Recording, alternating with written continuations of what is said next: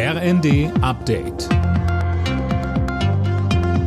Stündlich neu. Auf den Punkt informiert.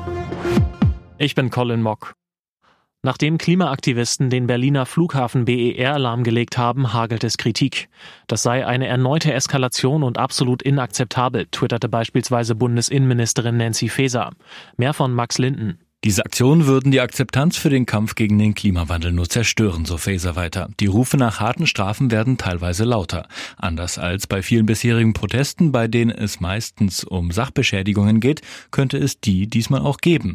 Für einen Eingriff in den Flugverkehr droht Gefängnis. Aktivisten der letzten Generation hatten sich am Flughafen BER ans Rollfeld geklebt und etwa zwei Stunden dafür gesorgt, dass Flüge weder abheben noch landen konnten. Ex-US-Präsident Donald Trump muss sich wegen einer mutmaßlichen Vergewaltigung verantworten. Die Kolumnistin E. Jean Carroll hat ihn wegen eines Vorfalls aus den 90ern verklagt. Daniel Stuckenberg mit den Einzelheiten. Der Vorwurf ist nicht neu. Wegen der mutmaßlichen Vergewaltigung in einem New Yorker Kaufhaus stehen sich die beiden schon seit 2019 im Gericht gegenüber. Allerdings bisher nur wegen Verleumdung, denn die mutmaßliche Vergewaltigung wäre schon verjährt.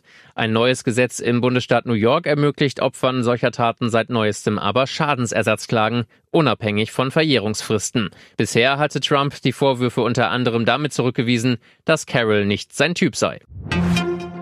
Bundesinnenministerin Faeser will Einbürgerungen in Deutschland erleichtern. So sollen unter anderem Kinder automatisch die Staatsbürgerschaft bekommen, wenn Mutter oder Vater seit fünf Jahren rechtmäßig in Deutschland leben. Das berichtet die Bild.